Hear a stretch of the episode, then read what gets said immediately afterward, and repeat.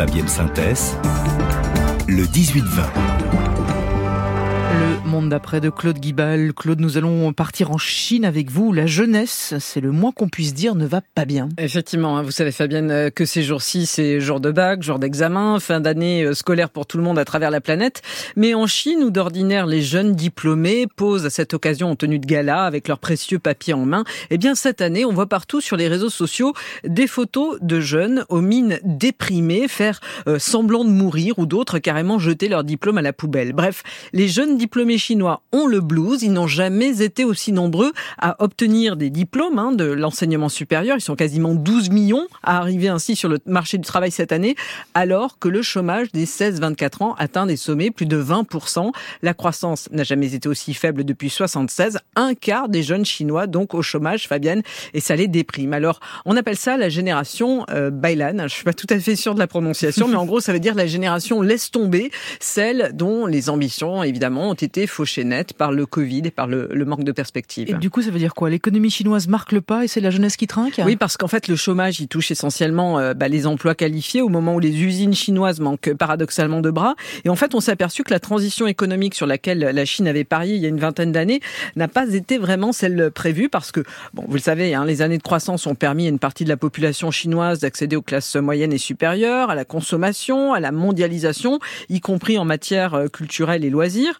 Et les autorités avaient espéré basculer du coup euh, d'une économie donc qui était plus basée sur euh, sur les usines, sur les exportations, à un marché euh, plus axé sur le tertiaire et les services. Et finalement, eh ben, l'économie chinoise, elle est restée majoritairement tributaire de ce modèle économique traditionnel avec l'exportation de masse, d'où ce surplus de diplômés, puisque le système éducatif, lui, avait parié à l'inverse sur la haute technologie et, comme je le disais, le tertiaire. Par ailleurs, la croissance, elle n'est pas repartie, elle aurait dû dépasser la croissance américaine. Mhm. Or, il y a quand même la pandémie qui est passée par là, la rigueur des mesures anti-Covid, les confinements qui ont paralysé l'industrie, l'économie chinoise et l'allègement des mesures il y a quelques mois n'a pas suffi hein, à faire repartir cette croissance à la hausse. Donc, grosse déprime généralisée. Oui, parce qu'il faut en plus ajouter à cela le coût de la vie qui grimpe vertigineusement puisqu'avec le, le manque de main-d'œuvre, évidemment, les prix ont augmenté. Les loyers, eux, sont tellement chers que la plupart des jeunes, ils veulent même plus vivre à Pékin euh, tant ça coûte cher. Alors, ils préfèrent rester avec des emplois sous-qualifiés dans leur région d'origine.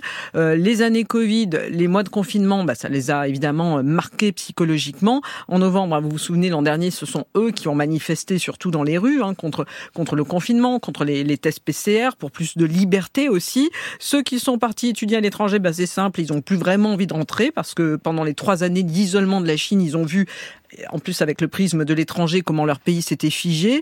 Euh, et on estime à presque un million le nombre de jeunes Chinois qui pourraient être ainsi tentés de pas rentrer. En chinois, il y a même une expression pour qualifier ce ras-le-bol, c'est le mar du 996. Vous savez ce que c'est, euh, Bah Fabienne, non, le 996 allez-y. eh ben, Le 996, c'est 9h, 21h, 6 jours sur 7. En fait, en gros, c'est le, le quotidien d'un d'un salarié chinois. C'est vraiment une forme d'aliénation dont ne veulent plus les jeunes Chinois. Ils ont fait euh, leur un nouveau mot d'ailleurs. Alors, le tangping. Le tangping, ça veut dire rester que vous couché. parlez chinois, vous, dans cette Voilà. chronique Il faut que j'assume ma réputation.